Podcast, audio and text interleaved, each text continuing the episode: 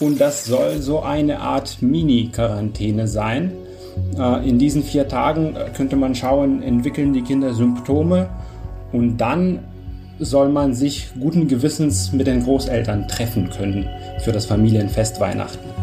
Ein verfrühter Start der Weihnachtsferien soll das Weihnachtsfest mit der Familie in der Corona-Pandemie etwas sicherer machen.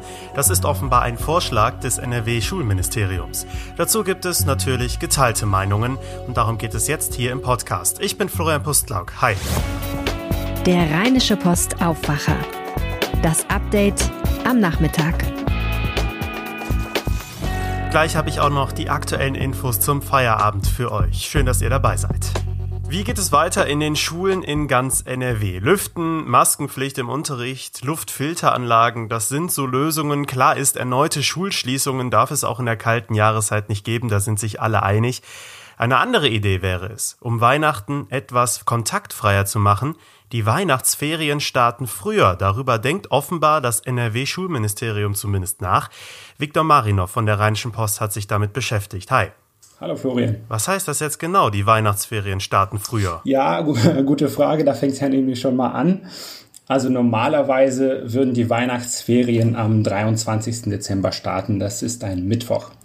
Es gibt aber jetzt äh, den Vorschlag, der eigentlich aus Niedersachsen kommt ursprünglich, dass die schon am Montag starten, also am 21. Zwei Tage. Was soll das bringen? Zwei Tage, wenn man das Wochenende dazu nimmt, sind das auch vier Tage schon. Und das soll so eine Art Mini-Quarantäne sein. Äh, in diesen vier Tagen äh, könnte man schauen, entwickeln die Kinder Symptome und dann soll man sich guten Gewissens mit den Großeltern treffen können für das Familienfest Weihnachten. Hm. Es soll also das ermöglichen, was Virologen auch schon vorgeschlagen haben, nämlich so eine Art freiwillige Quarantäne vor Weihnachten, um die Familientreffen etwas sicherer zu machen. Das geht so in diese Richtung, ne? Genau, das geht so in die Richtung. Ähm, nur die Frage ist, reichen diese vier Tage aus? Und das muss man sagen, ist in der aktuellen Diskussion relativ unklar. Der Vorschlag kommt erstmal aus der Politik. Man weiß aber noch nicht, was Wissenschaftler dazu sagen. Mhm. Wie sind denn so die sonstigen Reaktionen auf diese Überlegungen des NRW-Schulministeriums? Ich denke nicht, dass jetzt überall so das offene Türen einrennt, oder? Die Reaktionen sind ganz unterschiedlich, sehr emotional, so wie es bei Schulthemen nun mal oft ist, weil es geht um Kinder.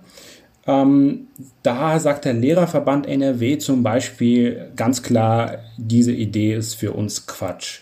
Wir müssen uns alle darauf konzentrieren, dass die Schulen winterfest bleiben. Es gibt ja jetzt so ein Konzept, wenn man das so nennen mag. Ähm, man muss Masken tragen, alle außer der Grundschüler. Und die, äh, es gibt jetzt auch 50 Millionen, die vom Land freigestellt wurden, damit man Lüftungsanlagen kauft. Und der Lehrerverband sagt, darauf müssen wir uns konzentrieren. Präsenzbetrieb, auch im Winter, das können wir schaffen mit diesem Konzept. Mhm. Warum sind die zwei Tage vor Weihnachten, wo es ja für gewöhnlich kenne ich von früher, kennst du wahrscheinlich auch von früher. Da geht es in der Schule nicht mehr so äh, um, um die harten Themen. Warum geht es da um diese zwei Tage, die den Lehrern so wichtig sind in der Schule? Genau, das ist auch ein, ein gutes Argument, das tatsächlich auch von einem Elternverband kam. Ähm, dieser, dieser Montag und der Dienstag vor den Weihnachtsferien, da sagen die, naja, wir wissen doch alle, dass da kein richtiger Unterricht stattfindet oder zumindest kein normaler, weil ja alle schon in Feststimmung sind. Hm, man muss aber auch bedenken, da sagen die Lehrer, da sagt auch die Opposition, die SPD sagt es, hm, es gab schon viele Tage, die verloren gegangen sind jetzt durch die Pandemie. Und es gibt Schüler, die sich auf die Abiturprüfung vorbereiten. Und für die könnte jeder Tag tatsächlich entscheidend sein. Es ist natürlich die Frage, du sagst es, zwei Tage würden noch draufkommen auf die Tage, die in Anführungsstrichen schon verloren gegangen äh, sind. Wo würde man die zwei Tage denn hernehmen und die in Anführungsstrichen nachholen? Oder würden die dann einfach nach, äh, ausfallen, wenn man die jetzt vorziehen würde? Genau, sehr gute Frage. Ähm, das ist auch der Kern der Diskussion sozusagen. Es gibt ja diesen Vorschlag, aber die Ausgestaltung ist unklar. Was soll mit diesen zwei Tagen geschehen? Soll man da lernen vom Zuhause aus? Also soll es dieses Homeschooling geben, wie es nun mal heißt? Oder sollen die komplett frei sein? Und wenn die frei sind, wo sollen die herkommen? Ähm, es gibt Stimmen, also es gibt Elternverbände, die sagen, naja, äh, diese zwei Tage, das, das können die Lehrer doch ausgleichen. Und da haben die sozusagen Vertrauen in die Lehrer, dass die auch damit klarkommen, dass es zwei Tage weniger Unterricht gibt. Es ist natürlich die Frage, wie das dann auch viele Eltern stemmen würden, wenn ihre Kinder zu Hause bleiben. Klar ist, natürlich zwei Tage kann man jetzt sagen, können die Kinder ruhig mal alleine zu Hause bleiben. Aber ich gehe mal nicht davon aus, dass viele Eltern nach diesem Jahr noch viele Urlaubstage auf, äh, um Weihnachten herum überhaben.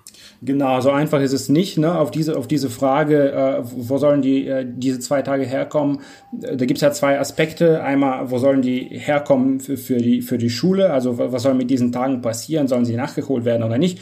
Und die andere, der andere Aspekt ist das, was du jetzt ansprichst. Was sollen denn die Eltern machen in dieser Zeit? Ähm, es ist ganz klar davon auszugehen, dass es fast keine Eltern mehr gibt, die noch so viel Urlaub übrig haben, den sie einfach mal so jetzt auch noch nehmen können. Das ist natürlich ein großer Punkt bei dieser ganzen Diskussion. Mhm. Wie schätzt du diese Idee des NRW-Schulministeriums ein? Zwei Tage oder beziehungsweise vier Tage nimmt man das Wochenende vor Weihnachten mit dazu. Ist das wirklich eine, ein, ein guter, ein, ein fruchtbarer Ansatz, um Weihnachten ein bisschen sicherer zu machen? Oder ist das so ein bisschen, ja, jetzt, es geht eigentlich um das große Ganze und jetzt diskutiert man um zwei Tage. Ist das ein bisschen too much jetzt gerade? Ja, das ist ein bisschen schwer zu sagen. Es gibt, es gibt Argumente für und gegen diesen Vorschlag. Einige haben wir jetzt schon diskutiert. Es gibt noch einige mehr. Mm, aber natürlich muss man sich auch vor Augen führen und da sagt zum Beispiel auch der Lehrerverband ganz klar, wir wissen nicht, wo wir in der Pandemie stehen. Wir wissen nicht, was in den Weihnachtsferien los sein wird. Ob die Situation sich bis dahin entspannt, dann wäre das ja nicht so schlimm. Äh, oder ob sich die Situation verschärft, ob man sogar die Schulen bis dahin geschlossen hat. Das äh, ist schon in einigen Regionen Bayerns passiert mit sehr hohem Inzidenzwert. Hm, es ist eine Diskussion, bei der die Politik so ein bisschen im Zwiespalt steht. Einerseits muss man sagen, das ist gut, dass die Diskussion jetzt geführt wird und nicht eine Woche vor den Weihnachtsferien, weil umso spontaner diese Entscheidung getroffen wird, desto schwieriger wird die Situation für die Eltern, für die Schüler, für die Lehrer. Andererseits muss man aber auch sagen, die Infektionszahlen entwickeln sich ja so dynamisch, dass es auch schwer einzuschätzen ist, gerade was man dann hat in den Weihnachtsferien, was für eine Situation. Das ist dieser Zwiespalt der Politik gerade. Viktor Marinov, vielen Dank für deine Einschätzung und für deine Infos. Danke dir, Florian. Und das ist heute sonst noch wichtig. Die Gespräche über neue Corona-Maßnahmen in Deutschland gehen morgen weiter. Vor dem Treffen von Bundeskanzlerin Merkel und dem Ministerpräsidenten gibt es Diskussionen über die möglichen Folgen, gerade hier in NRW, wo inzwischen bis auf Soest alle Städte und Landkreise die Wocheninzidenz von 50 überschritten haben. Unter anderem vom SPD-Gesundheitsexperten Karl Lauterbach wird ein Kurzzeit-Lockdown gefordert, für zwei Wochen als eine Art Wellenbrecher. Der Hotel- und Gaststättenverband DEHOGA warnt dagegen vor einem Kollaps in der Branche, wenn Betriebe wieder komplett schließen müssten. Auch um neue Grenzwerte für verpflichtende Einschränkungen dürfte es bei dem Gipfel gehen. In Schleswig-Holstein wurden schon vor dem bundesweiten Corona-Gipfel Verschärfungen angekündigt. Maximal zehn Personen dürfen sich demnach in den nächsten drei Wochen treffen. Auch der Amateursport werde dazu gezählt, kündigte Ministerpräsident Daniel Günther von der CDU an. Damit ist klar, der Spielbetrieb in den Amateurligen müsse pausieren. In Schleswig-Holstein sind die Infektionszahlen aktuell noch deutlich geringer als in vielen anderen Bundesländern. Eine Woche vor der US-Wahl hat es Präsident Donald Trump doch noch geschafft. Er ließ sich den Amtseid von Amy Coney Barrett ablegen, der neuen Richterin am Supreme Court. Damit hat Trump den Konservativen eine dominierende Mehrheit im obersten Gericht verschafft und das auf lange Zeit, denn die Ernennungen gelten immer auf Lebenszeit. Barrett folgt auf Ruth Bader Ginsburg, die im September verstorben war. Die neue Richterin gilt als erzkonservativ, steht der Homo-Ehe und Abtreibungen skeptisch gegenüber und von den neun obersten Richtern gelten jetzt sechs als konservativ. Diese Mehrheit könnte auch Urteile aus der Vergangenheit noch kippen. Die Region Bergkarabach bleibt ein umkämpftes Krisengebiet. Trotz der vereinbarten Feuerpause melden Behörden erneut Gefechte entlang der Frontlinie. Auch das aserbaidschanische Verteidigungsministerium bestätigt bestätigte dies und ergänzte, dass die gegnerische Seite zurückgedrängt worden sei. Auch Armenien sprach zudem von Verletzten bei den Angriffen. Am Montagmorgen war eigentlich eine neue Waffenruhe in Kraft getreten, die jetzt offenbar zum dritten Mal gescheitert ist. Auch im Mittelmeer gibt es immer mehr Plastikmüll.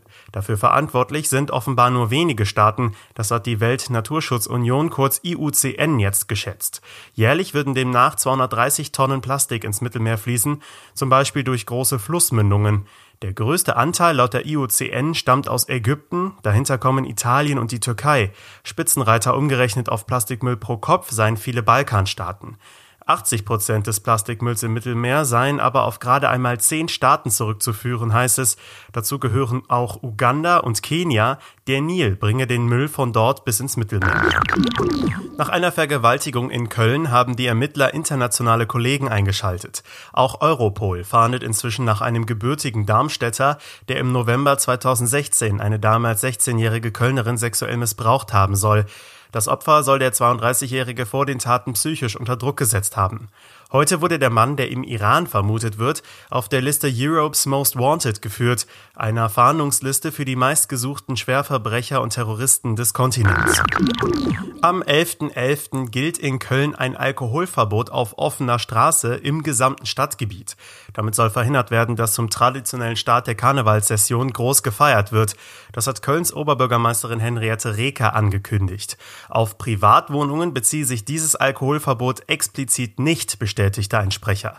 Der 11.11. .11. müsse in diesem Jahr ein ganz normaler Tag bleiben. Auch Karnevalstouristen sollten auf keinen Fall nach Köln reisen, sondern zu Hause bleiben, appellierte Reker. Das war euer News Update am Nachmittag. Wenn ihr uns etwas sagen möchtet, dann schreibt uns doch gerne per Mail an aufwacher.rp-online.de. Alle anderen Kontaktmöglichkeiten findet ihr auch bei uns in den Show Notes. Mehr Nachrichten gibt's dann morgen früh hier in diesem Feed im Aufwacher und jederzeit auch auf RP Online. Ich bin Florian Pustlauk. Vielen Dank fürs Zuhören. Ciao. Mehr bei uns im Netz rp-online.de